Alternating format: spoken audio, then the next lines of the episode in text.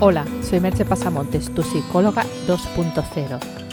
Si entras en mi blog www.merchepasamontes.com y te suscribes, te llevarás tres regalos. El PDF 9 maneras de desestresarte en un minuto, otro llamado Las 11 preguntas poderosas para descubrir tu pasión y un audio de mindfulness para relajarte. Y como no, tendrás acceso a mis servicios online de coaching y psicoterapia. El podcast de hoy lleva por título Encontrar la paz interior, el cerebro espiritual. Encontrar la paz interior es una de las principales aspiraciones de muchas personas. Pero en este mundo frenético en el que vivimos, con trabajos estresantes, obligaciones familiares y sociales, autoexigencias y demás presiones internas y externas, no es fácil conseguirlo. Y esa búsqueda nos conduce a veces por caminos no demasiado correctos para alcanzar dicho objetivo estado releyendo el libro de Francisco J. Rubia, La conexión divina, en el que hace un repaso exhaustivo de la historia del misticismo y la trascendencia, y de los estudios en neurociencias al respecto. Él es neurofisiólogo, entre otras cosas. Y es maravilloso darse cuenta de cómo ciencia y espiritualidad confluyen y cómo podemos encontrar la paz interior con la ayuda de ambas. Como dice Francisco J. Rubia, nuestra civilización occidental, con la preferencia de la vida ordenada y lógica, ha reprimido una parte tan importante de nuestro ser como es el inconsciente, fuente de inspiración, intuiciones y sentimientos. Las culturas que se consideran o que se consideraban primitivas, de donde nosotros venimos, utilizaban más el cerebro emocional, es decir, el sistema límbico, y sus conexiones con el hemisferio derecho.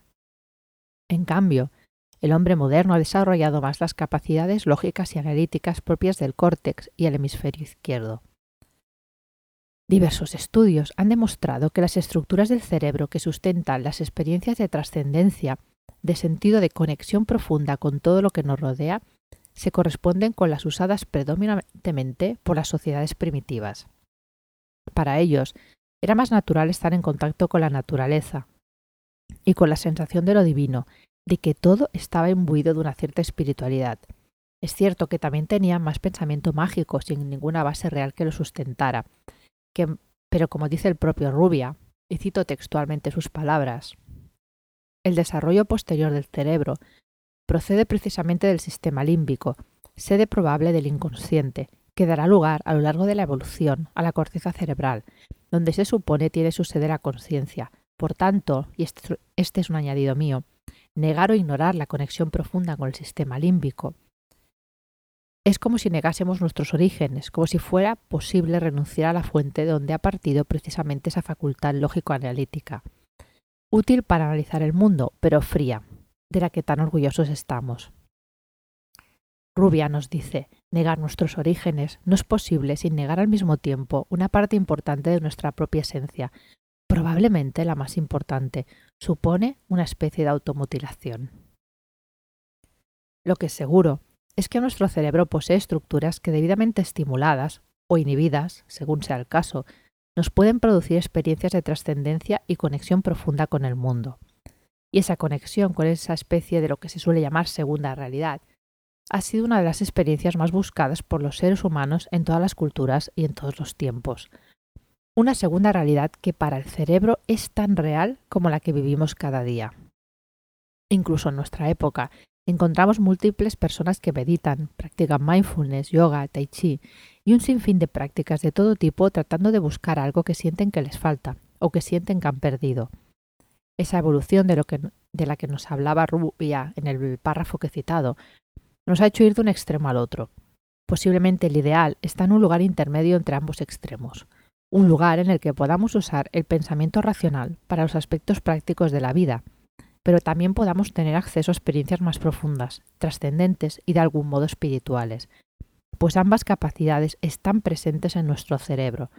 Tenemos en nuestro interior un cerebro espiritual sustentado en elementos fisiológicos.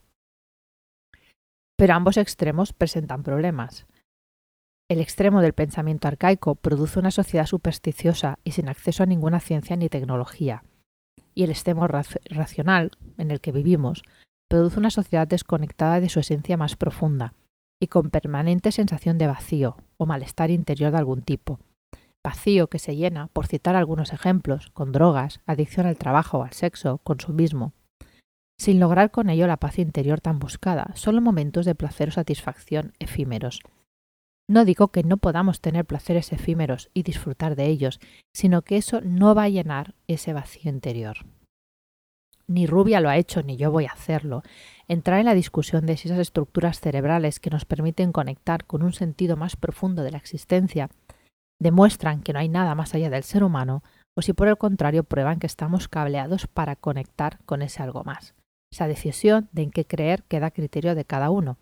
Y además efectos prácticos, y para lo que os quiero explicar, no es importante. Lo importante es saber que para conseguir la paz interior hay que estimular o inhibir esas estructuras. La mayoría de nosotros no llegaremos a tener una experiencia de iluminación o trascendencia completa, pero podemos tener una mayor conexión con nosotros mismos, con los demás y con el mundo entendido como naturaleza viva. Y para eso hay que entrenarse. Sería muy largo para un podcast explicar en detalle qué es una experiencia de trascendencia y los diferentes caminos que llevan a ella. Si es un tema que os despierta interés, os sugiero que entréis en el blog y dejéis un comentario. Si veo que hay varias personas interesadas, hablaré sobre ello. Lo que sí os puedo decir es que uno de esos caminos para conseguir esas experiencias es el mindfulness y la meditación. No es un camino corto ni rápido, ni con garantías de hasta dónde vas a llegar, pero es una de las vías de acceso a esa otra realidad. Sin tener que llegar a iluminarse, la práctica regular del mindfulness ayuda a conectar más con uno mismo, a eliminar la sensación de vacío interior, a tener mayor paz interior y a sentirse más conectado con los demás y con el mundo. No puedo asegurarle a nadie una experiencia profunda de trascendencia practicando mindfulness, pero sí un cambio en el sentido explicado, siempre y cuando se practique de un modo regular y continuado. En el curso online Dueño de tus emociones, capitán de tu destino, hay una iniciación a la práctica del mindfulness por si es de vuestro interés. Os cito también las palabras del maestro Thich Nhat Hanh, de su libro Hacia la paz interior, que nos dice: Estando en meditación, nos detenemos y contemplamos las cosas profundamente, Abandonamos toda actividad para estar ahí, simplemente con nosotros mismos y con el mundo. Al detenernos, empezamos a ver, y si podemos ver, comprendemos. Los frutos de este proceso son la paz y la felicidad. Podéis elegir este u otro de los múltiples caminos que hay para desarrollar esa parte de vuestro cerebro que de algún modo perdimos con el desarrollo del córtex y la parte racional. Yo he encontrado ese camino en el mindfulness y seguiré buscando, vosotros podéis encontrarlo ahí o en otros lugares. Lo importante es no dejar de hacerlo y no intentar conseguirlo por medios sustitutorios que finalmente te dejan bastante más vacío que al empezar. Y como os he dicho, no hace falta creer en nada para realizarlo. Nuestro cerebro cree y está cableado para creer. Elige si quieres hacerlo creyendo en la ciencia y en el cerebro, o creyendo en Dios, la energía universal o lo que te plazca. Pero no dejes de hacerlo. Empieza ya tu búsqueda. Te dejo con tres preguntas. ¿Has tenido alguna vez una sensación de vacío interior? ¿Sientes paz interior? ¿Estás dispuesto a trabajar para conseguirla? Hasta aquí el podcast de hoy. Puedes encontrar más información sobre lo hablado en el podcast o sobre mis servicios profesionales de psicoterapia y coaching en www.merchepasamontes.com. También te sugiero que entres y comentes con respecto al hablado y no me dejes ahí sola hablando. Te espero en el próximo podcast. Bye bye.